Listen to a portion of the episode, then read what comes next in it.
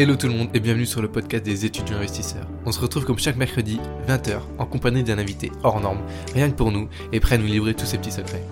Pour me présenter rapidement, Jules, j'ai 20 ans, je suis étudiant et plein d'énergie que je souhaite, comme toi, mettre à disposition dans mes nombreuses aventures entrepreneuriales. Si comme moi tu souhaites développer tes connaissances en investissement, ainsi que ta passion pour l'entrepreneuriat, alors je te laisse avec l'épisode du jour.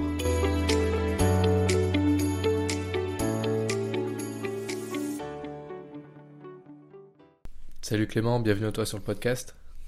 Merci de m'accueillir, super cool.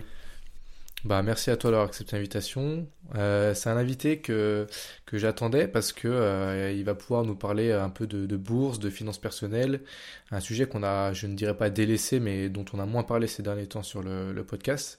Donc c'est bien de nous relancer un peu euh, sur la bourse, qui est quand même un, un des piliers de l'investissement. Clément, est-ce que tu peux pour commencer te, te présenter pour les gens qui, qui ne te connaîtraient pas? Ouais, bien sûr. Alors du coup, ben, moi je m'appelle Clément, j'ai 28 ans et euh, il n'y a pas si longtemps que ça, parce que ça fait un an et demi, je me suis lancé dans la création de contenu au niveau de, de l'investissement en bourse en, sujet principal et après ben, tout ce qui touche un petit peu à l'investissement, donc les finances personnelles et euh, tous les sujets qui, qui je pense euh, nous intéressent et, les auditeurs également. Donc ça c'est une des premières parties je pense qui va intéresser le plus les gens et à côté de ça je suis kinésithérapeute. Donc ça reste mon travail à temps plein aujourd'hui. Je suis, euh, je fais environ 4 jours pleins euh, sur euh, cette activité-là et je me suis libéré un peu de temps pour euh, pour la création de contenu. Donc là, c'est mes deux activités euh, actuellement et j'essaie de me former un max pour bah, pour progresser personnellement au niveau de l'investissement en bourse et pour essayer d'apporter un max de valeur à travers bah, les plateformes que j'ai, donc YouTube, Instagram et, et la newsletter. Ok, trop bien. Est-ce que tu peux nous décrire un peu euh, ton parcours euh, scolaire, comment s'est passée ton enfance, est-ce que dans de quelle ville tu viens, euh, etc. Yes, bien sûr. Alors moi je suis palois, donc je viens de Pau, dans le sud-ouest de la France. Donc j'ai grandi ici, j'ai tout fait ici jusqu'à jusqu'au lycée et j'étais plutôt bon élève, ça s'est toujours plutôt bien passé pour moi. J'ai eu, eu la chance d'être en classe européenne, de partir aux États-Unis pendant plusieurs semaines avec, euh, avec l'école et tout, donc c'était plutôt cool avec le lycée. Donc plutôt euh, bon élève tout le long, euh, mais j'ai jamais trop poussé, on va dire. Donc je suis arrivé au bac, j'avais révisé les deux semaines avant et, et j'ai foiré la mention bien à très peu de choses. Je crois que j'avais eu 13,8 ou un truc comme ça. Donc bon, je m'en étais bien tiré, mais sans trop pousser. Et derrière, je suis, pas, je suis parti en première année de médecine, donc c'était la PACES à l'époque. Je sais que ça a changé maintenant, mais je crois que c'est PASS ou un truc comme ça, enfin bref, pas très, pas important. Et, euh, et là, j'ai découvert euh, bah, ce que c'était de travailler, parce que la première année de médecine, c'est un concours, il y avait euh, 43 places à Bordeaux, là où je voulais avoir l'école, et on était 650, donc euh, fallait, fallait charbonner, et euh, j'ai foiré la première année à 8 places, donc à vraiment que dalle. Donc euh, dégoûté, mais bon, c'est euh, la loi des concours. Et du coup, j'ai re, refait une deuxième année, enfin, j'ai refait une première année une deuxième fois, et là, euh, j'avais fini euh, plutôt bien, j'avais fini top 10. Donc, euh, bonne année. Derrière, j'ai fait mon cursus. merci. Derrière, j'ai fait mon cursus de kiné qui est bien plus simple, entre guillemets, parce qu'une fois qu'on a passé le concours, ça se passe, ça se passe derrière assez bien. Et je suis diplômé depuis 2017. Et, et, du coup, ce qui s'est passé, c'est que j'ai commencé à travailler, j'ai commencé à faire, bah, à gagner ma vie, à faire de l'argent, et j'ai un métier quand même où on gagne pas énormément parce que euh, aujourd'hui dans la santé et euh, en profession libérale, mis à part si on fait des heures euh, énormes, on gagne pas non plus des milliers de cents. Mais j'ai assez quand même pour investir et du coup je me suis intéressé à tout ça. Ça a commencé en 2019, si je me rappelle bien. J'avais commencé, j'avais investi 1000 euros sur Yomoni, une assurance vie pilotée, et et c'était tout. je m'étais arrêté là. Je me suis dit oula, 1000 euros déjà c'est énorme. Ça me faisait un peu flipper et j'avais pas trop poussé euh, la réflexion là-dessus. Et, euh, et, après est arrivé le Covid. Et là, euh, et là ben, je me suis fait chier. Hein. Donc il fallait trouver un, sujet intéressant pour, pour que, que, Parce que je suis, je suis assez curieux, donc il fallait que je trouve un truc à apprendre ou quelque chose à développer pour profiter de, de cette période-là où ben, je travaillais plus, tout le monde était à l'arrêt, donc je me suis dit, ben, faut mettre ça à profit. Et au final, cette période a été compliquée pour beaucoup de monde, mais je crois que moi, ça a été la, un peu le tremplin qui m'a lancé euh, dans tout ce qui est investissement et, et vraiment qui m'a donné euh, bah, l'appétit d'apprendre euh, sur ce sur ce sujet-là. Donc au final, c'était c'était pas si mal, on va dire. Même si dans tout le reste, c'était un peu un peu relou, mais mais à cette période-là, j'ai beaucoup appris.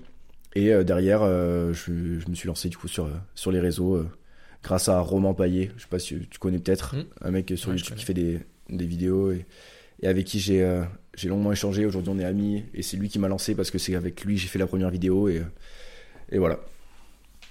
Ok, trop cool, un beau parcours déjà, euh, félicitations. Et, euh, ouais, donc tu, tu, nous as expliqué un peu comment tu étais parvenu dans ce milieu de la bourse et de l'investissement.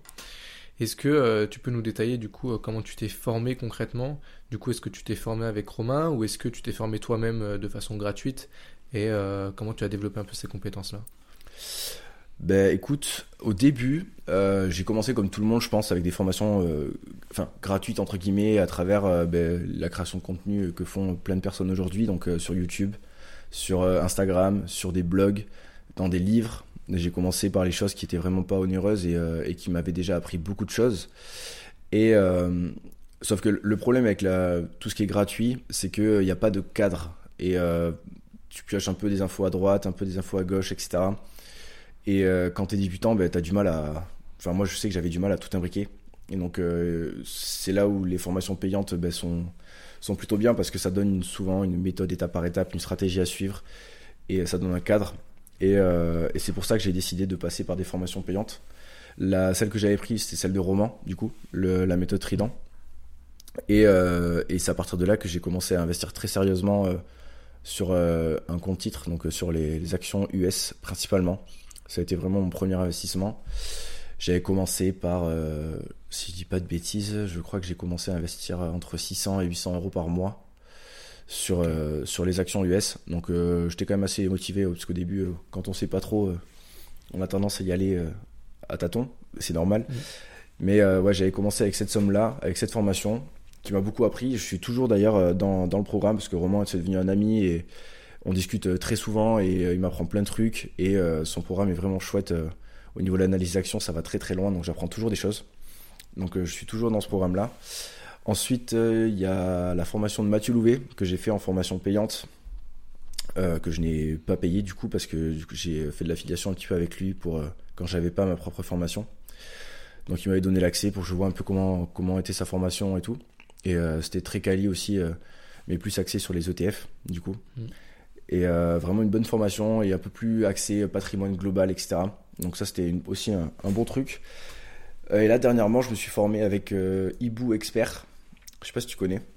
Avec Guillaume Rouvier euh, euh, et, Marie, qui sont euh, du coup très bons aussi. Et là, c'est une formation beaucoup plus axée sur, sur la, l'analyse d'action, l'analyse du compte de résultat, du bilan, et vraiment aller chercher tous les ratios, tous les chiffres, etc. Et c'est super intéressant aussi. Donc voilà, pour le moment, c'est les trois formations que j'ai fait. Et après, je continue de me former avec les vidéos YouTube, etc., lire tout le temps un petit peu en, en, trame de fond. quoi. C'est devenu un peu ma passion, donc J'appelle même plus ça de la formation parce que moi je lis ça pour. Enfin, je vais dans le lit le soir, je lis ça. les vidéos YouTube, c'est ça. C'est euh, vraiment. Euh, j'adore ça donc euh, je me forme bah, quotidiennement en fait. Ouais, bien sûr, je tout à fait. Et on y reviendra un peu après, mais en effet, tu nous parlais de, plusieurs acteurs du monde de la formation et euh, les stratégies sont pas du tout les mêmes d'un acteur à l'autre. Et c'est vrai que ça peut être intéressant d'aller voir un peu ce qui se passe et chacun euh, avoir son avis pour euh, se faire son propre avis. Ne pas suivre bêtement un seul formateur vraiment essayer d'aller d'aller voir je pense le plus de formateurs possible bah, c'est exactement c'est exactement la réflexion que j'ai eue quand j'ai fait ma propre formation tu vois parce que je me suis dit, euh, dans ma formation, je parle du coup de la stratégie ETF, qui est une stratégie de gestion passive très utilisée, et euh, la stratégie action euh, à dividende, donc essayer de sélectionner les actions de meilleure qualité possible. Et j'ai décidé de parler des deux dans la formation, donc c'est moins niché, ça va moins cibler un type de personne et un type d'investisseur. Mais au moins, je me dis, les gens qui achètent ma formation et, qui se forment avec moi, ils ont ben, deux panels, en tout cas deux stratégies d'investissement bien distinctes et ils choisissent en fonction de leurs convictions et leur appétence, etc. Et au moins ils ont la vision globale du truc et ils font leur propre choix et ils n'ont pas besoin d'acheter euh, bah, plusieurs formations pour, euh, pour en savoir un peu sur les ETF et un peu sur les actions. Donc euh, c'est le parti pris que j'ai pris, tu vois. Ouais, top. Est-ce que j'imagine que toi tu accompagnes aussi beaucoup de, débutants en bourse? Parce que pas que j'imagine hein, mais en partie des débutants. Est-ce que tu pourrais nous partager peut-être les, craintes des débutants avant d'investir, de quoi ils ont peur? Parce que des fois quand on connaît pas un milieu, on a peur d'y investir son argent, ce qui est d'ailleurs normal. Est-ce que d'où on devrait faire, s'intéresser avant d'investir de, l'argent? Est-ce que tu pourrais nous citer un peu les peurs qu'il y a et comment les, les faire partir entre guillemets? Euh, les peurs, bah, j'avais fait un sondage Instagram il n'y a pas si longtemps et euh, ce qui est ressorti c'était surtout le, le manque de connaissances et, euh, et, aussi pas mal le manque, le manque d'argent. Donc je pense que il y a des gens qui veulent investir mais qui n'ont pas forcément le socle financier derrière, qui est quelque chose qui est, je pense, super important avec l'épargne de sécurité, l'épargne de précaution. C'est quelque chose dont je parle dans la formation d'ailleurs et, et, une des premières étapes à mettre en place et ça conditionne ensuite ben, combien d'argent tu vas pouvoir investir et tout. Parce que si t'as pas ça, ben, euh, justement, tu enfin, tu peux pas être serein parce que le moindre pépin dans ta vie, ben, il va te falloir des fonds. Donc, euh, tu, tu, enfin, iras potentiellement euh, taper dans les, investissements que tu as fait en bourse et ça, il faut pas le faire. Si tu es investisseur long terme, après, il y a plusieurs stratégies, mais moi, je parle essentiellement d'investissement à long terme. Donc, ouais, il y avait le manque d'argent et le manque de connaissances parce que la bourse, malheureusement, en France, c'est pas quelque chose qui est très enfin, qui est très connu et très démocratisé. Et euh, c'est dommage parce que c'est quelque chose de qui au final, euh, quand on a du capital, est, très performant sur le long terme. Donc euh, c'est dommage de s'en priver. Nous les Français, on est on est team la pierre, les appartes, etc. Et c'est très bien, mais je pense aussi que la bourse a d'autres avantages. Et, donc ouais, donc le manque, le manque de connaissances dessus. Après, je pense aussi que ça vient un peu de, tu vois, par exemple, quand tu regardes aux États-Unis, mais là, on est en plein, en plein en sujet, euh, avec le système des retraites, etc. On est en plein dans le truc. Aux États-Unis, ils ont euh, pas une retraite euh, comme nous ici en France par répartition, etc. Et eux, ils sont plutôt sur l'aspect capitalisant. Donc, ils font un peu leur propre retraite avec des, fonds de retraite, je sais plus les, numéros, etc. C'est pas très important. Mais euh, du coup, ils ont, déjà en fait tout système d'investissement qui est obligatoire pour eux parce que sinon, euh, bah, c'est la mouise pour eux une fois qu'ils travaillent plus. Alors que nous, du coup, avec le système de retraite qu'on avait, on avait un petit peu, et qu'on a toujours d'ailleurs, on a un petit peu euh, notre. Ben, on, sait qu'on aura toujours de l'argent à la retraite, et encore on verra dans quelques années, mais, on sait qu'on aura quelque chose. Et donc on s'intéresse pas forcément à notre propre argent, et on se dit, ben, j'aurai ma retraite quand je travaillerai plus. Et on passe à côté de tout cet aspect euh, capitalisant, long terme, investissement en bourse qui peut être euh, un super complément pour une retraite, voire même avant si euh, on démarre jeune. Et, donc forcément, on s'y intéresse moins. Et on se retrouve avec ben, une, une quantité de la population qui n'a pas idée et qui n'a pas du tout de connaissance sur l'investissement en bourse, alors que c'est, pour moi, c'est une des choses les plus intéressantes à mettre en place quand on commence à travailler, quand on commence à avoir du capital. Ouais, et puis la bourse est parfois aussi un peu euh, diabolisée par les personnes qui n'y connaissent pas forcément. Euh, les, Français ont tendance à diaboliser ça parce qu'on voilà, on investit dans des grosses boîtes euh, qui font beaucoup d'argent. Et en France, on a des fois du mal avec l'argent et le beaucoup d'argent justement. Donc c'est aussi un frein, je trouve. je sais pas si dans le bah, sondage, tu avais ce frein-là, mais. Ouais, il n'y avait pas forcément ce frein-là, mais après, quand, quand tu regardes un peu la globalité en mmh. France, T'as un, ce tabou de l'argent. Donc, euh, parler de son mhm. salaire, euh, c'est tabou. Alors qu'en vrai, enfin, moi, je, je comprends pas, tu vois. Moi, je parle d'argent mhm. euh, comme. L'argent, pour moi, c'est juste un. Je sais pas, c'est un flux, c'est un moyen, tu vois. C'est pas. c'est pas ça qui va te rendre extraordinaire ou, mauvais. Genre, si mhm. t'es un mec gentil et un bon gars avec beaucoup d'argent, bah, tu seras un super bon gars, tu vois. Si t'es un connard, bah, tu seras un super connard. Genre, c'est pas. Pour moi, c'est juste voilà, ça change rien et je comprends pas le tabou qu'il y a autour.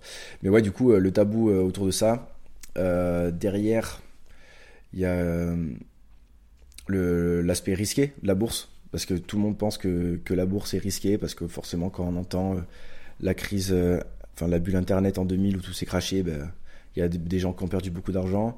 Il y a la crise de 2008 avec les subprimes où il y a des gens qui ont perdu beaucoup d'argent. Et c'est souvent à ces moments-là que la bourse bah, est mise en avant, donc forcément, euh, ça peut faire peur. Mais euh, le problème, c'est que les gens restent accrochés à ces, à ces épisodes-là, alors que si on dézoome et qu'on regarde sur 50, euh, on va dire 50 ans, la bourse, elle, monte. Elle est liée à l'économie, l'économie est vouée à grandir. et à s'adapter. Après, il y a des personnes qui pensent qu'avec tout ce qui se passe au niveau du climat, ça peut changer, mais la globalité de l'économie est quand même construite pour la croissance. Les entreprises font de la croissance et recherchent la croissance. Et la bourse, au final, reflète quand même un petit peu ce qui se passe dans l'économie. Donc, ça monte petit à petit. Et si on dézoome, c'est le, pas tant risqué que ça. C'est juste que les gens, euh, à mon avis, confondent un peu le risque et la volatilité. Et confondent aussi, je pense, le long terme et le court terme. En effet, ça peut être risqué sur, si on est sur du court terme. Si on est sur du long terme, comme tu l'as dit, euh, il y a très peu de chances de, perdre de l'argent, voire euh, nul au bout de, je crois, au bout de certaines années. C'est 0,01% de chance de perdre de l'argent au bout de 15 ans. Voilà. Donc c'est vraiment très faible. Ouais. Très très faible. Après, euh, après euh, au bout de 15 ans, on peut quand même perdre de l'argent si on fait n'importe quoi et qu'on achète des boîtes qui sont de mauvaise qualité et euh, qui ne sont pas rentables, qui perdent de l'argent. Forcément, ça dépend aussi de nos choix, mais quelqu'un qui investit sur un indice S&P 500 pendant 15 ans, bah, il a excessivement peu de chances de, de perdre. Après, ça, c'est des statistiques sur les données passées, donc on ne sait pas ce qui peut se passer dans le futur, mais ça semble quand même peu probable. Et comme tu as dit aussi, euh, les gens assimilent, euh, assimilent l'investissement en bourse euh, au court terme aussi. Quand on dit investissement en bourse, souvent c'est boursicoter, donc acheter, essayer de revendre plus haut pour faire une petite plus-value. Et, et ça, c'est un combat que j'essaie de mener moi avec les réseaux et YouTube, etc. C'est que boursicoter, c'est une chose et investir vraiment en bourse sérieusement, c'est autre chose. Et un avantage dont on ne parle pas forcément aux personnes qui ne comprennent pas cet aspect euh, bourse et les intérêts composés qui sont eux énormes. Et on pourrait prendre l'exemple de Warren Buffett qui est parti de, rien et qui, finit euh, multimilliardaire euh, grâce notamment aux intérêts composés qui sont, qui sont extraordinaires. Warren Buffett, il a commencé à 11 ans. Hein. Il a commencé à 11 ans et aujourd'hui, si je dis pas de bêtises, il en a 92 ou 93. En tout cas, il a plus de 90 ans. Donc il a, on va dire, 80 années d'investissement derrière lui. Donc forcément, euh, le temps est un des meilleurs euh, alliés euh, dans l'investissement en bourse. Parce que du coup, au niveau des intérêts composés, pour simplifier un peu le truc, c'est que les intérêts que vous allez gagner feront des intérêts sur les années suivantes. Je prends un petit exemple. Si vous investissez 1000 euros et que vous faites 10%, ben la deuxième année, vous aurez 1100 euros. Donc, la deuxième année, vous, allez, vous refaites 10%. Vous n'allez pas faire 10% sur 1000 euros, mais 10% sur 1100. Donc, la troisième année, vous aurez 2110 euros, etc., etc. Et au final, si vous faites 10% tous les ans, vous allez faire 10% sur une somme de plus en plus grande. Et donc forcément, ben, les intérêts que vous allez gagner, vos plus-values vont augmenter exponentiellement euh, au, fil des années. Et donc euh, c'est pour ça qu'on dit qu'il faut commencer le plus tôt possible. Parce que euh, un mec de, de 20 ans qui commence à investir, il a de très très nombreuses années devant lui. Donc même s'il investit moins d'argent que quelqu'un qui commence à 50 ans, bah, il risque de finir largement avec un capital largement supérieur. À condition, bien sûr, de ne pas faire n'importe quoi et de ne pas boursicoter, d'acheter et vendre, acheter et vendre. bien sûr. Ok. Toujours, ouais. J'aimerais, j'aimerais se focaliser avec toi sur les, les, quatre piliers, les quatre ingrédients, comme tu l'expliques dans ta formation, pour investir en bourse. Est-ce que tu pourrais nous les citer dans un premier temps? Et après, on viendra les prendre un par un pour venir les détailler un peu plus. Yes. Euh, du coup, pour moi, les quatre ingrédients, donc c'était quelque chose que j'avais mis dans la, dans la page de vente de ma formation. Et euh, au final, quand j'avais un peu oublié quand tu m'en avais parlé, mais, euh, c'est vrai que c'est quatre choses assez, assez, très, enfin, assez intéressantes. C'est que le premier pilier, c'est bah, les connaissances. Le deuxième, ça va être la gestion des finances perso. Le troisième pilier, c'est établir la bonne stratégie pour soi. Et le quatrième pilier, c'est passer à l'action. Ouais. Et donc, bah, le premier pilier, on en a un petit peu parlé au niveau de la connaissance pour moi, euh, tu peux pas te lancer dans l'investissement en bourse sans, euh, bah, sans avoir cherché à, comprendre et à apprendre les choses avant, avant d'y aller. C'est comme, euh, comme conduire une voiture sans avoir passé euh, le code et, des heures de conduite avec quelqu'un à côté qui nous dit quoi faire. C'est, ça va aller droit dans le mur. Ben, c'est un peu la même chose. Je sais pas, au niveau, de, au niveau des connaissances, ou ça, tu t'es formé un petit peu, tu t'investis déjà Ouais, pareil, moi je me suis beaucoup formé euh, avec euh, YouTube et euh, les vidéos gratuites, c'est pour ça que je connais un petit peu les acteurs qui, gravitent autour. J'ai jamais à l'heure actuelle acheté, il me semble, de formation sur la bourse. Après, moi je suis un peu plus focus immobilier, donc la bourse est vraiment un, voilà, j'en mets un petit peu chaque mois, mais c'est pas ma, c'est pas mon épargne, on va dire, où j'en mets le plus. C'est pas le, le support d'investissement où, où je mets le plus d'argent. Donc, euh, j'avoue que j'y passe plus de temps à l'heure actuelle sur l'immobilier que sur euh, la bourse, mais c'est quand même un domaine qui m'intéresse parce que je, je, trouve super intéressant, c'est vachement vague et on peut en apprendre tous les jours. On, on peut très Ouais. bien choisir de, de, de rester sur une stratégie passive avec les ETF, comme tu parlais précédemment que sur une stratégie plus active avec euh, du stock picking. Et j'ai d'ailleurs reçu euh, Thierry de Top Invest, je sais pas si tu connais un petit peu. Euh, je, connais sa, je connais sa chaîne, ouais. Voilà. Et bah lui, euh, du coup, euh, tous les jours, euh, il sort une vidéo, enfin tout- plusieurs vidéos même. Il est franchement très bon au niveau de la Ouais, très, régularité. très, ouais, très Ouais. actif. Et où il va analyser des actions et je trouve ça intéressant aussi de voilà de suivre en fait le- l'entreprise. On suit l'entreprise, on suit ses, ses chiffres, mais on suit aussi le, le- j'ai plus le nom, le- les dirigeants. On suit aussi les dirigeants. on Ouais, peut acheter une entreprise ça, en fonction des dirigeants. Donc euh, ça c'est vachement intéressant. euh, Et Thierry là-dessus, ouais. Ça, c'est, c'est quelque chose qui est. Enfin, tu vois, moi, je suis passionné euh, d'investissement en bourse et je trouve ça super stylé. Donc, euh, on parlait des deux stratégies avec la gestion passive des ETF. Moi, aujourd'hui, je me dis, si je faisais uniquement de la gestion passive via les ETF, ben, je m'ennuierais un petit peu, tu vois. Mm. Parce que suis euh, d'accord. y, a- pas, ouais, y a pas ce truc de, euh, ben, on va essayer d'aller surperformer, même si c'est très dur. Nous, en tant que particulier, je pense quand même qu'on a des avantages par rapport à des investisseurs institutionnels qui doivent rendre des comptes tous les ans, qui ont des gros volumes. Et alors que nous, avec euh, ben, nos petits sous et euh, on a de, comptes à rendre à personne, si on fait des bons choix, ben, je pense, on verra dans quelques années si j'ai raison ou si j'ai tort, mais je pense qu'on peut surperformer euh, potentiellement le marché, donc à voir. Et, et du coup, c'est un peu plus excitant et d'aller analyser un peu toutes les actions, de les connaître, de savoir ce qui se passe, de suivre les résultats, de lire les rapports, voir la direction de l'entreprise. Tout ça, c'est euh, quelque chose quand on est passionné d'investissement, on est passionné. Mm. On peut pas être passionné euh, d'ETF, entre guillemets. Enfin, pour moi, c'est ma vision des choses. C'est euh, c'est une gestion qui est, qui est hyper intéressante pour les personnes qui s'en tapent d'aller analyser des entreprises. Et c'est pour ça que ça a été euh, créé et c'est super bien. Ce sera mieux que 95% des gens. Mais pour quand, quand on est passionné vraiment d'investissement, je pense que le stock picking, c'est euh, une stratégie qui qui peut convenir. Ouais, je je suis complètement d'accord avec toi. Et euh, Mais je qui pense que, demande- voilà, les- ouais, peu de peu de temps, ouais, c'est ça. Qui demande beaucoup Ah, plus euh, de, de temps Oui, et beaucoup plus de connaissances aussi. plus de temps, ouais. Oui, ouais, voilà, c'est ça. Mm. Donc si quelqu'un a pas envie de s'embêter avec euh, la bourse, autant rester sur des ETF. Voilà, vous mettez votre euh, DCA, on en Grave. parlera peut-être après euh, chaque mois et ça fera l'affaire. Si par contre euh, la bourse vous plaît et vous avez envie de vous intéresser, envie d'y passer du temps, là ça peut être intéressant aussi parce que voilà, c'est c'est challengeant, c'est intéressant. Enfin voilà, il y a plein de choses qui tournent autour aussi. Et je pense que c'est ce qui t'a mordu un peu aussi toi Clément. Bah, moi, j'ai surtout, du coup, avec la formation de roman, la, la méthode Trident, j'ai surtout vu et euh, comment, comment lui il, se- il- il fait. Et euh, ça m'a permis de, ben, moi, m'y intéresser. Et euh, j'ai commencé par ça aussi.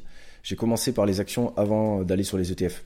Et du coup, ensuite, ma stratégie a un petit peu changé parce que, ben, comme je te disais, je pense qu'il est possible de surperformer le marché, mais rien ne me dit que ce sera la, ré- la réalité.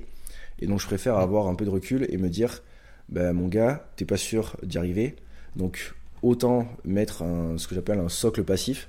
Donc j'ai euh, 30% de mon portefeuille, entre 30 et 40% en ETF, qui va suivre le marché et euh, je fais un DCA très régulier dessus. Donc euh, tous les mois, je mets une telle somme et euh, c'est ennuyeux à souhait, mais ça reste mon socle passif et je sais que ça fera comme le marché. Et vu qu'on a dit juste avant que le, marché monte à long terme, ben, je sais que dans euh, 20, 30 ans, ben, j'aurai cette, enveloppe qui a capitalisé pour moi. Et après, j'ai entre 60 et 70% de mon portefeuille boursier qui est plus sur des actions. Et là, j'essaie d'aller chercher bah, les entreprises de meilleure qualité. Et, euh, mais le socle passif pour moi est aussi, enfin, est assez important parce qu'on ne sait pas ce qui peut se passer. Donc, euh, Ouais, bien sûr. Voilà, c'est le risque de choisir une entreprise. Il suffit que l'entreprise euh, ait des très mauvais résultats ou fasse faillite, même si on peut quand même le prévoir un petit peu à l'avance. Bah là, on perd une grosse partie de son portefeuille c'est là où l'allocation d'actifs est très importante. Et comme tu l'as dit, avoir une base de socle commun avec un ETF qui réplique un indice avec beaucoup d'entreprises, forcément le risque il est vachement diminué. Après, la performance peut en compatir aussi, bah, de toute façon, souvent le risque et la performance vont, vont ensemble. bien sûr. Plus tu prends de risques, plus tu peux espérer un rendement euh, qui, est, qui est bon.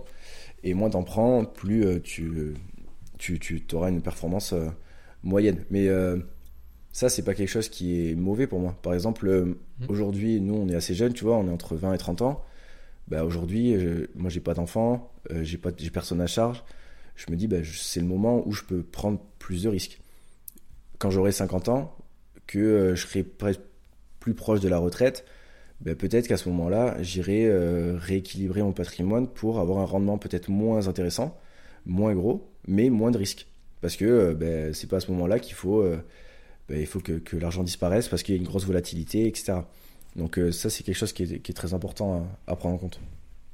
Et Ouais, ce, dont, sûr. ce dont tu parlais avec les ETF, c'est euh, d'éviter le risque, le risque spécifique. Quand tu choisis une entreprise, il y a forcément des risques qui sont liés à cette entreprise. Comme par exemple, si je te prends un exemple, euh, Alibaba, par exemple, qui était une entreprise, euh, enfin qui est toujours d'ailleurs, qui est une entreprise chinoise, qui avait des super fondamentaux au niveau de, de sa croissance, etc. Tout allait bien. Et euh, je l'avais intégré dans mon portefeuille et euh, s'en est mêlé le, gouvernement chinois. Et euh, ça a été la, la dégringolade pendant un long moment. Et au final, cette, action avait un gros risque spécifique, c'était le gouvernement. Et ce risque, ben, il s'est avéré. Donc l'action a chuté. Et ça, c'est quelque chose que tu peux éviter avec un ETF, par exemple. Un ETF très large. Ouais, ouais, bah, t'as- c'est bien résumé les, choses. Et en effet, une stratégie, elle n'est pas définitive et on peut très bien la changer au bout d'un certain temps. Euh, T'expliquais, euh, voilà, actuellement, nous, on est jeunes, donc on a la possibilité de prendre un peu plus de risques. Peut-être que dans 10, 15, 20 ans, ça sera pas du tout la même chose. Et à ce compte-là, on va revoir notre stratégie. Elle n'est pas fixée dans le temps. Et, ça, je pense que c'est important de le savoir aussi. C'est pour ça aussi que tu parlais de l'immobilier tout à l'heure. Mais euh, et et t'as raison de t'intéresser aux deux choses parce que pour moi, enfin, la bourse c'est un type d'investissement, un type de placement, mais quand tu regardes la globalité, c'est euh, comment est réparti ton patrimoine qui compte. C'est pas forcément euh, que ton portefeuille en bourse ou que ton portefeuille en immobilier. Il n'y a pas tout qui est en mode euh, scindé. C'est vraiment la globalité. Et donc, quand moi aujourd'hui j'ai deux appartements et un local commercial, j'ai des investissements en bourse, j'ai du cash, j'ai un petit peu de crypto, et euh, c'est la globalité qui aujourd'hui correspond à mon risque. Et peut-être que euh, plus on va avancer, ben, j'aurai peut-être euh, moins de crypto, plus d'immobilier, peut-être des SCPI ou ce genre de choses par exemple. Et, et ça, ça, comme tu as dit, ça se fait petit à petit, c'est évolutif. Ouais. Et, et tu parlais justement d'immobilier. Quels sont les avantages de la bourse justement par rapport à l'immobilier? Euh, alors les avantages, si tu regardes déjà les performances sur le très long terme, la- les actions sont plus performantes que, euh, que le rendement immobilier au niveau de la, des, des plus-values qu'on peut faire. Après, euh, l'immobilier, enfin, c'est c'est difficile de les comparer parce que il y a des avantages des, des deux côtés. Par exemple, avec euh, Ouais, la sûr. bourse, ce serait compliqué de faire, de faire appel à l'emprunt bancaire qui a un effet de levier énorme. Mm. En bourse, si tu fais de l'effet de levier, tu prends énormément de risques avec la volatilité qu'il y a. Par contre, en immobilier, tu peux prendre un effet de levier euh, énorme avec la banque. Moi, le dernier appart que j'ai acheté, euh, il a été financé à 110%, donc je n'ai rien sorti de ma poche, mis à part pour acheter les meubles. Et euh, ça, en bourse, bah, c'est pas possible. Et du coup, c'est un gros avantage de l'immobilier. Mais la bourse, ouais, la performance, je dirais à long terme, et la liquidité aussi. La liquidité, parce que tu peux rentrer, sortir euh, plus ou moins comme tu as envie. hein, le but, c'est d'investir à long terme. Mais si demain, tu as vraiment.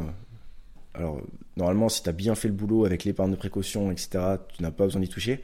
Mais si jamais euh, tu dois sortir de l'argent, ben, euh, en deux jours, tu as l'argent sur ton compte.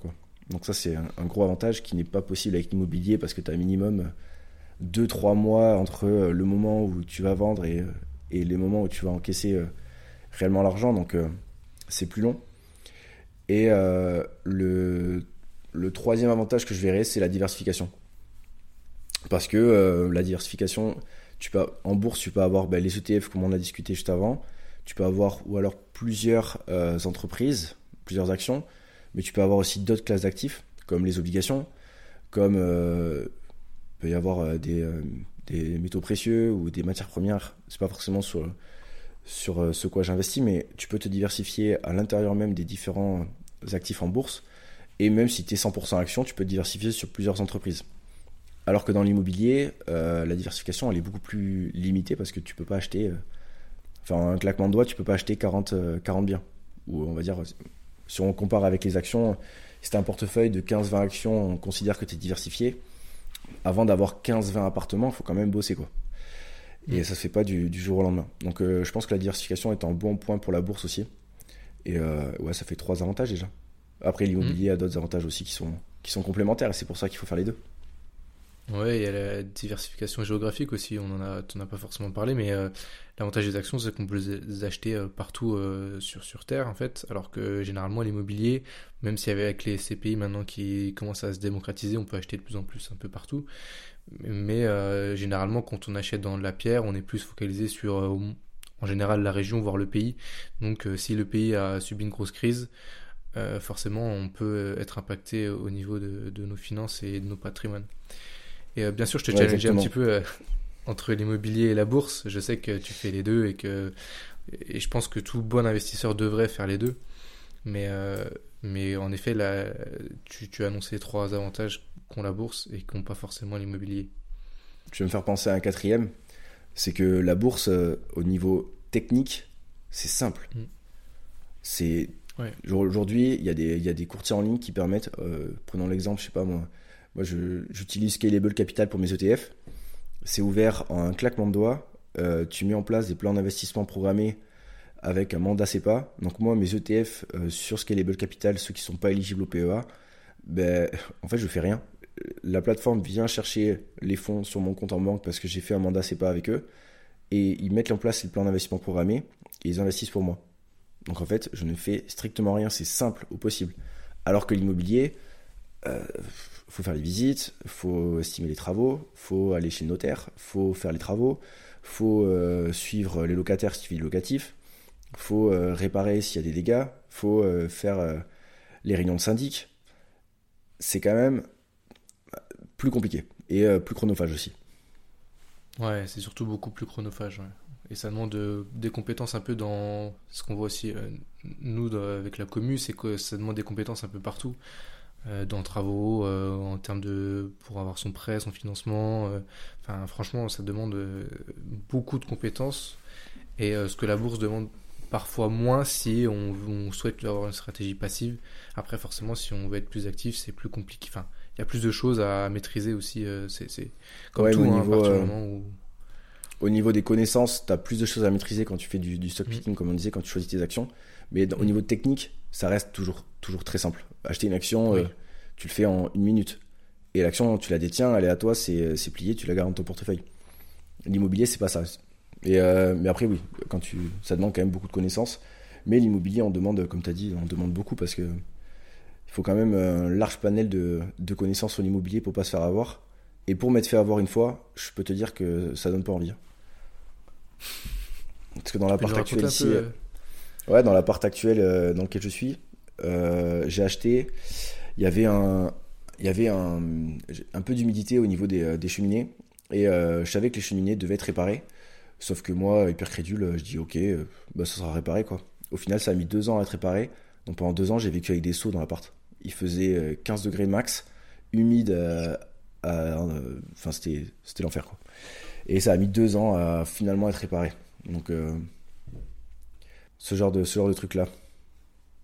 C'est aussi là où l'immobilier, en termes de gestion, demandera beaucoup plus de temps si on y met des locataires ou même si on y souhaite faire de la colocation du Airbnb. Ça demandera beaucoup plus de temps de gestion.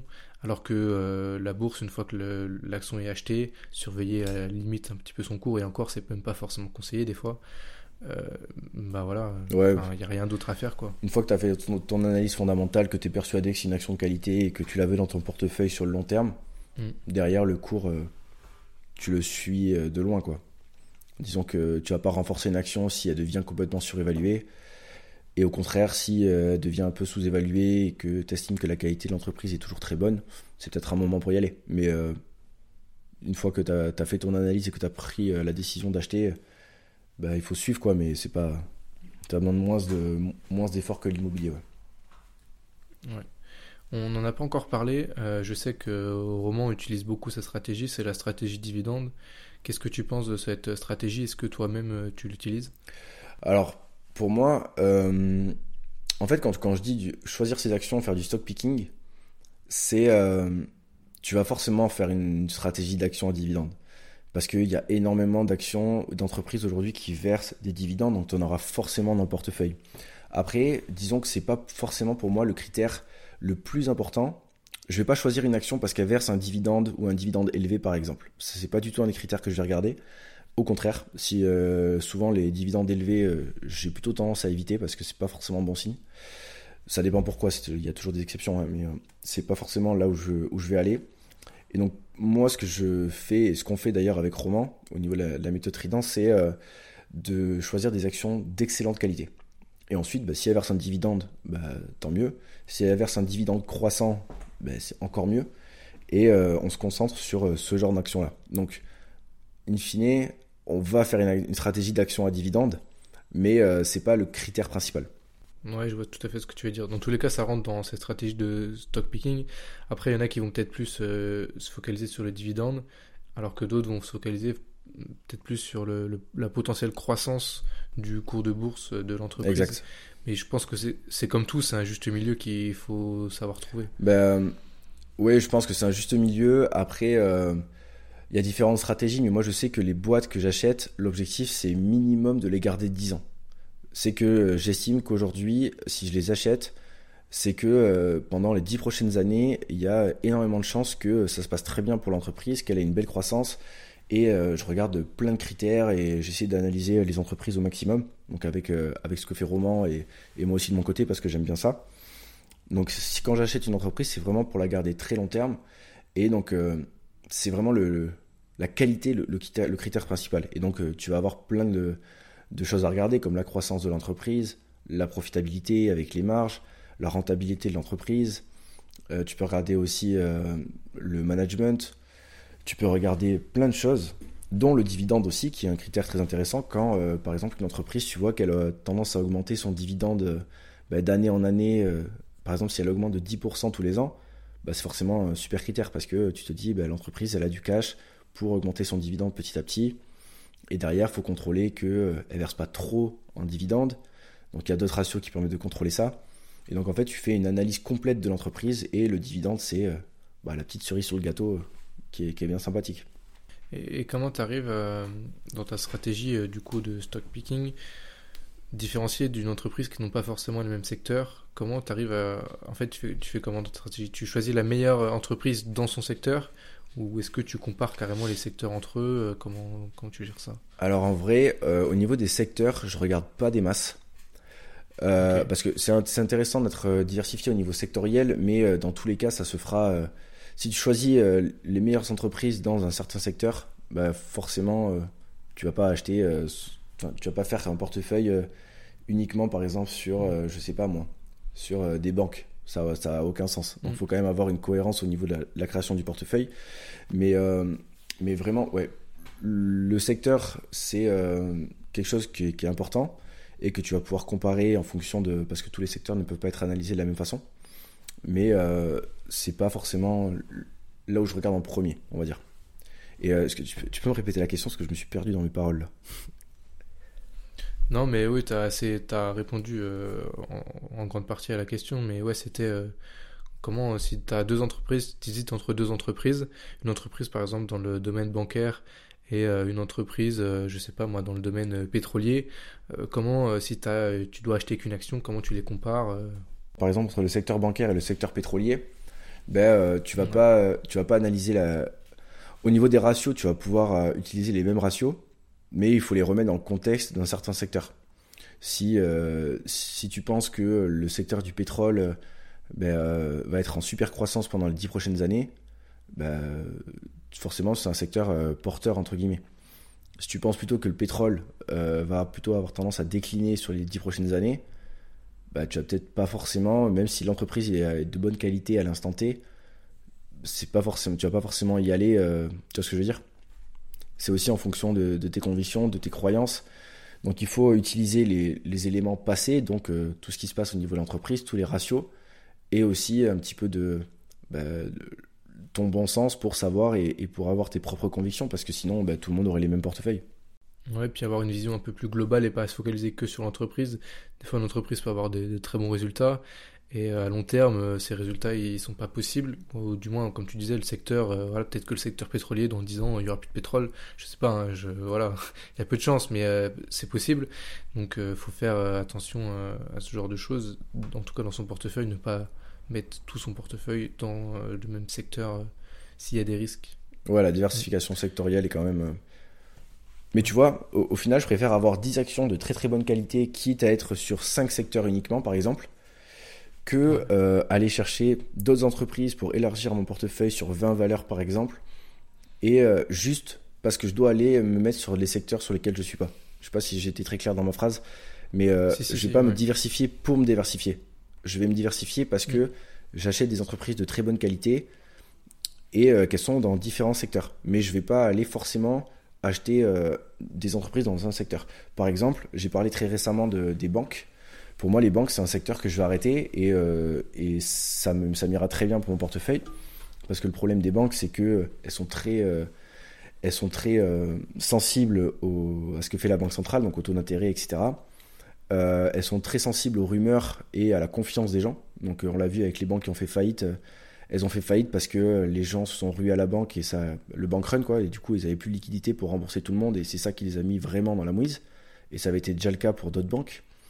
Et euh, il y a un effet de contagion que j'aime pas du tout chez les banques. Par exemple, Crédit Suisse qui était dans la mouise, ben derrière, il y a Société Générale, BNP et, tout ça qui sont, euh, qui sont touchés parce que forcément, ben, toutes les banques sont un peu interconnectées avec euh, les crédits, les dépôts, tout le système bancaire. Et cet aspect-là, en fait, je vois pas pourquoi euh, mon entreprise qui, elle, est bien gérée, la banque que j'ai choisie c'est, est bien gérée et ça se passe bien pour elle, ben pourquoi elle va prendre moins de 10% Parce que la banque concurrente est dans la mouise, tu vois. Donc ça, c'est un secteur, par exemple, qui aujourd'hui ne m'intéresse plus trop parce que cet aspect euh, contagion, là, c'est quelque chose pour mon portefeuille que je ne veux pas. Je vois tout à fait ce que tu veux dire. Et euh, justement, tu nous parlais imaginons, voilà, je, mon portefeuille du jour au lendemain, ou du moins en une semaine, perd 10% comment je dois réagir Est-ce que je vends tout Est-ce que euh, je garde tout et je croise les doigts euh, Qu'est-ce que je fais?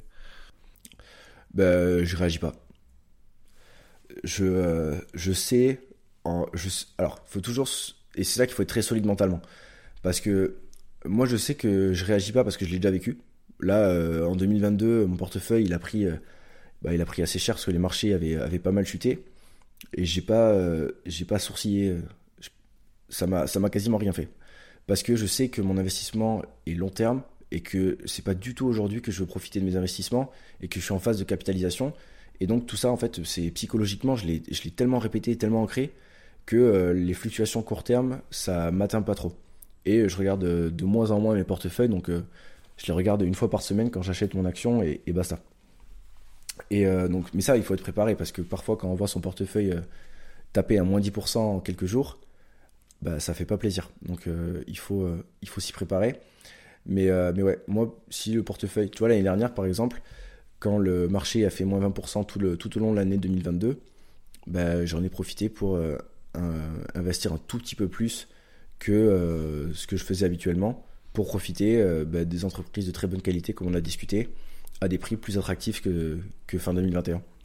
Et moi, c'est plutôt dans ce sens-là où, je me place parce que je sais que j'investis très long terme et que du coup, les opportunités, enfin le court terme, ça va plutôt représenter des opportunités si le marché chute que euh, une panique. Et comment tu gères euh, ces opportunités-là? Tu as des alertes, tu suis des actions, quels moyens tu utilises pour suivre ces actions-là? Ben, alors, j'ai pas d'alerte, j'utilise pas d'outils d'analyse technique ou quoi que ce soit. quand je dis que j'en profite, c'est juste que j'augmente un petit peu mon, mon DCA. Donc le DCA, c'est le fait d'investir régulièrement son argent. Donc moi, tous les lundis, j'achète 200 euh, dollars euh, d'une action. Et donc j'ai mes actions de qualité que j'ai déjà en portefeuille. Et euh, du coup, j'investis sur ces actions-là. Et à certains moments, ben, je sais que aujourd'hui, je vais acheter telle action parce que par rapport aux autres, ben, j'en ai moins. Et qu'elle est intéressante au niveau de son prix. Ben, je vais investir peut-être un peu plus à ce moment-là. Mais c'est comme ça que j'en profite, entre guillemets. Mais je tente pas de faire des coups de poker où je vais investir ben, par exemple 3000 euros d'un coup parce que euh, ça a perdu 10%. Parce que je me dis, on sait jamais, aujourd'hui ça a perdu 10%, mais si tu crames toutes tes cartouches et que ça perd encore 15, ben, derrière tu peux plus investir euh, autant. Donc euh, c'est pour ça que j'investis de manière ben, régulière, là, le, DCA toutes les semaines et, et, et je l'augmente juste quand le marché perd pas mal de pourcents, comme en 2022 par exemple. D'où l'importance d'avoir aussi une épargne de précaution et une poche peut-être de cash au cas où les marchés viendraient à chuter et euh, là où on pourrait mettre une dose et euh, réinvestir encore plus pour profiter de, des soldes, comme on entend parfois euh, dire. Ok, et, justement cette enveloppe de, sécurité, est-ce que toi tu en as une? Comment tu l'utilises? Et quel peut-être montant, quel pourcentage de, ton salaire tu y investis chaque mois? Alors, mon épargne de sécurité, elle est faite et elle bouge plus depuis bien longtemps. Donc en fait aujourd'hui j'ai plus besoin, parce que j'ai des systèmes de calcul euh, que je donne dans la formation d'ailleurs, dans la mienne, avec euh, plein de tableaux qui me permettent de voir euh, en moyenne combien je dépense, combien j'épargne, combien j'investis.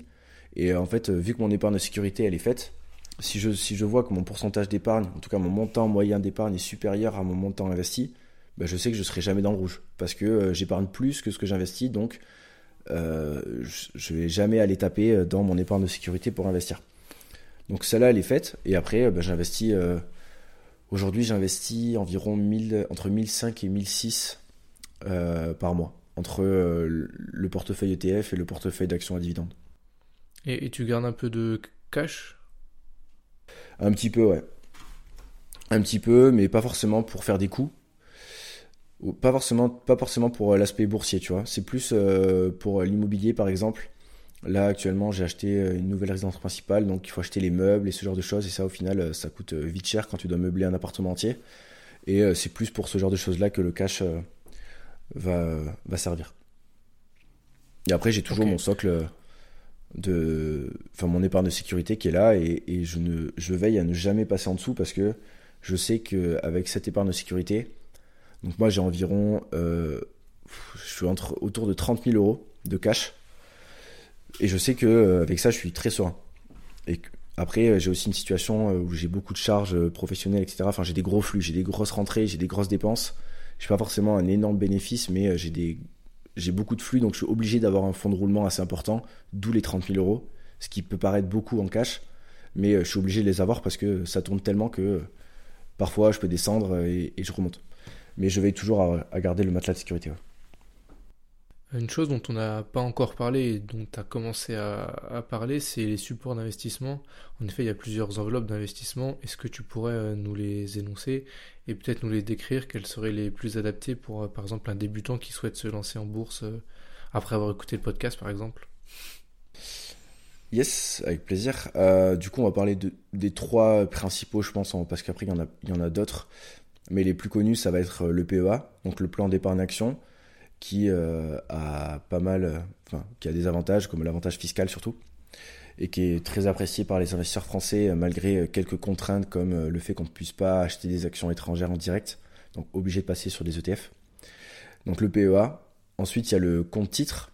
Donc le compte titre, c'est il n'y a pas d'avantage fiscal, donc la fiscalité est, au max de, de, ce qu'on trouve ici en France, donc la flat tax à 30%. Et, mais par contre, il n'y a pas de limite. Donc euh, on peut acheter euh, tout et n'importe quoi dans un compte titre. Et donc euh, ça permet d'aller sur des choses qui ne sont pas accessibles dans le PEA et potentiellement aller chercher un peu plus de performance grâce à, ce support d'investissement là. Et ensuite il y a l'assurance vie qui est, j'ai fait une vidéo là très récemment dessus, qui est le placement favori des Français avec 38% des ménages qui ont une assurance vie ouverte. Et, et le problème, l'assurance vie, c'est un petit peu différent parce que c'est pas vraiment euh, des titres en direct, c'est un contrat qu'on passe avec, euh, avec une institution et, euh, et qui peuvent nous. Enfin, ensuite, on peut acheter des, des, titres financiers à, l'intérieur de l'assurance vie. Mais voilà, c'est les trois grosses enveloppes. Et si je devais un petit peu donner les avantages et les inconvénients, enfin, au moins les avantages de chaque enveloppe, pour moi, le PEA, c'est très intéressant pour profiter de la fiscalité et pour acheter des actions européennes et des ETF. Tout ce que vous ne pouvez pas rentrer dans le PEA, mettez-le dans un compte titre. Pour moi, c'est la deuxième enveloppe la plus intéressante parce que ça va permettre d'aller acheter des choses qui ne sont pas éligibles au PEA et, euh, comme je l'ai dit juste avant, d'aller chercher potentiellement un peu plus de performance. Et après, l'assurance vie, et ça, c'est ma vision des choses, parce que c'est pas forcément la, vie de tout le monde, mais euh, pour moi, l'assurance vie, c'est pas forcément euh, l'enveloppe qui est à, à, utiliser en premier lieu parce qu'il y a plus de frais. Et comme on a discuté, comme on a vu au début du, podcast, les, intérêts composés, ça permet d'accélérer au niveau du capital et les frais viennent freiner ces, intérêts composés. Donc, il faut diminuer les frais au maximum. Et sur les assurances vie, il y a plus de frais que sur le PEA et sur le compte titre. Et, euh, donc, je n'aurais pas tendance à aller euh, sur cette enveloppe-là pour acheter euh, des ETF ou des actions, par exemple. Par contre, l'assurance vie est très intéressante pour tout ce qui est transmission. Donc, c'est une question qui, est très intéressante aussi. Et quand on a des enfants et que on veut anticiper la transmission de son patrimoine, l'assurance vie est, très, est très intéressante. Et après, moi personnellement, je pense que ça peut être aussi très intéressant pour acheter des, des obligations, donc on n'a pas trop parlé, mais euh, les obligations, il y en a très peu sur le PEA, je crois qu'il y a un seul ETF obligataire, et encore ce sera vérifié, je suis pas sûr. Et après, ça se trouve plutôt sur le compte titre et sur l'assurance vie, sauf que sur le compte titre, on a la fiscalité à 30%, comme on l'a dit, alors que sur euh, l'assurance vie, on peut potentiellement profiter d'une fiscalité plus souple au bout d'un certain moment. Donc c'est pour ça que j'irai potentiellement mettre des ETF obligataires en assurance vie. Et pareil pour des euh, SCPI. Donc les SCPI, c'est l'immobilier papier pour euh, il y a certains acteurs euh, au niveau des assurances vie qui proposent euh, des SCPI dans leur contrat et ça permet de, profiter un peu de la fiscalité de l'assurance vie et pas être fiscalisé au max du max au niveau, des revenus fonciers si on passe en direct. Donc voilà, j'espère que j'ai été clair. Et après, du coup, pour les, pour les débutants, déjà, si vous commencez à investir en bourse, tout ce que j'ai dit, ça peut paraître un petit peu compliqué. Mais déjà, si vous ouvrez un PEA et que vous commencez à investir sur des ETF, donc très très large, donc MSCI World par exemple, ou du S&P 500, c'est euh, déjà bien mieux que beaucoup de monde. Et après, ben, plus vos connaissances euh, augmenteront, plus vous pourrez aller euh, sur des, sur des supports d'investissement un peu plus diversifiés. Ok, à savoir, euh, il me semble que tu l'as pas précisé, que le PEA, l'argent est bloqué pendant 5 ans, entre guillemets, mm. c'est-à-dire que si vous retirez votre argent, le PEA sera fermé les 5 premières années, et après, euh, c'est libre, euh, c'est libre, voilà. Et, l'intérêt de la fiscalité, comme tu disais, elle est valable que après ces 5 ans-là. Exactement. comme l'assurance vie d'ailleurs, où l'assurance vie, elle se ferme pas, il me semble. Euh, alors l'avantage fiscal de l'assurance vie c'est au bout de 8 ans avec un abattement qui est assez intéressant de 4600 euros pour, euh, pour les retraits. Mais, euh, mais ouais pour le PEA il y a l'argent n'est pas bloqué entre guillemets. Mais comme tu as dit avant si vous sortez l'argent avant la cinquième année d'obtention enfin de détention du PEA ça fermera l'enveloppe. Donc ça c'est dommage parce que ça ne permet pas de profiter de l'avantage fiscal et c'est pour ça que c'est très intéressant et très important d'avoir euh, des finances personnelles très carrées et maîtrisées. Parce que si vous avez votre épargne de précaution et que si vous calculez euh, bien les choses, que vous avez un budget, un bon suivi, ben normalement, vous n'avez pas à toucher à votre argent investi. Donc forcément, votre PEA ira au-delà des 5 ans et vous pourrez profiter de l'avantage fiscal.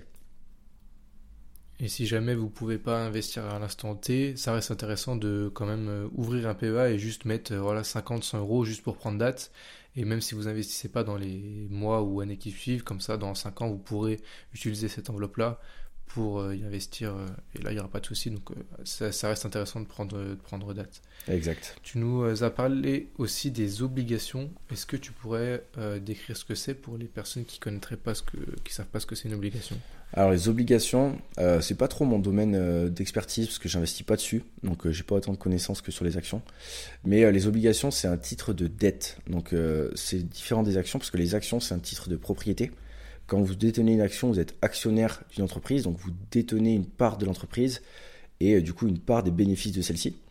Alors que quand vous êtes, quand vous avez des obligations, vous êtes créancier, donc vous avez une part de la dette d'une entreprise ou d'un État par exemple et euh, vous avez euh, en échange un, coupon, donc un pourcentage, par exemple une obligation euh, à maturité 10 ans. Pendant 10 ans, vous détenez cette obligation, donc cette dette d'un État ou d'une entreprise.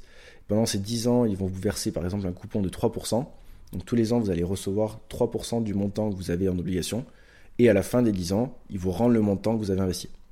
Et c'est une autre façon d'investir qui n'était pas très intéressante avec les taux qui étaient très bas pendant ces dernières années, mais vu que les taux sont remontés, il y a de plus en plus de gens qui se réintéressent aux obligations et à voir euh, sur le long terme comment ça se passe, mais, euh, mais c'est aussi intéressant de s'y intéresser. Sachant que les obligations, euh, en effet, le rendement est bien inférieur par rapport au cours boursier, Mais par contre, il y a beaucoup moins de risques aussi. Donc voilà, c'est pareil, hein, c'est comme tout. Hein. c'est moins.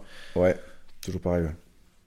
C'est moins volatile. Après, quand tu regardes au final en 2022, ouais, en 2022, là, les actions ont chuté, mais les obligations aussi. Hein. parce que du coup, les nouvelles obligations étaient plus intéressantes que les anciennes. Donc les gens vendaient les anciennes obligations, donc leur cours diminuait, pour acheter les nouvelles obligations qui avaient un rendement supérieur. Et euh, au final, euh, l'aspect un peu décorrélé euh, action-obligation ne s'est pas trop passé en 2022. Donc comme quoi, des fois, on peut pas toujours anticiper les choses parce que ça s'est passé dans le passé. Et cette phrase ne veut rien dire, c'est passé dans le passé. Et, parce que ça s'est déjà passé. Donc, donc il faut, ouais, il faut toujours difficile de savoir ce qui va, ce qui va arriver dans le futur. Donc, euh. Mais normalement, c'est censé être un peu décorrélé des actions et, d'avoir une volatilité moins importante. Il faut savoir qu'il y a quand même euh, toujours une part de risque à partir du moment où vous investissez euh, dans ce type de produit, là où ce sera le moins risqué et qui reste aussi intéressant en ce moment avec l'augmentation des taux. Ça reste le livret A.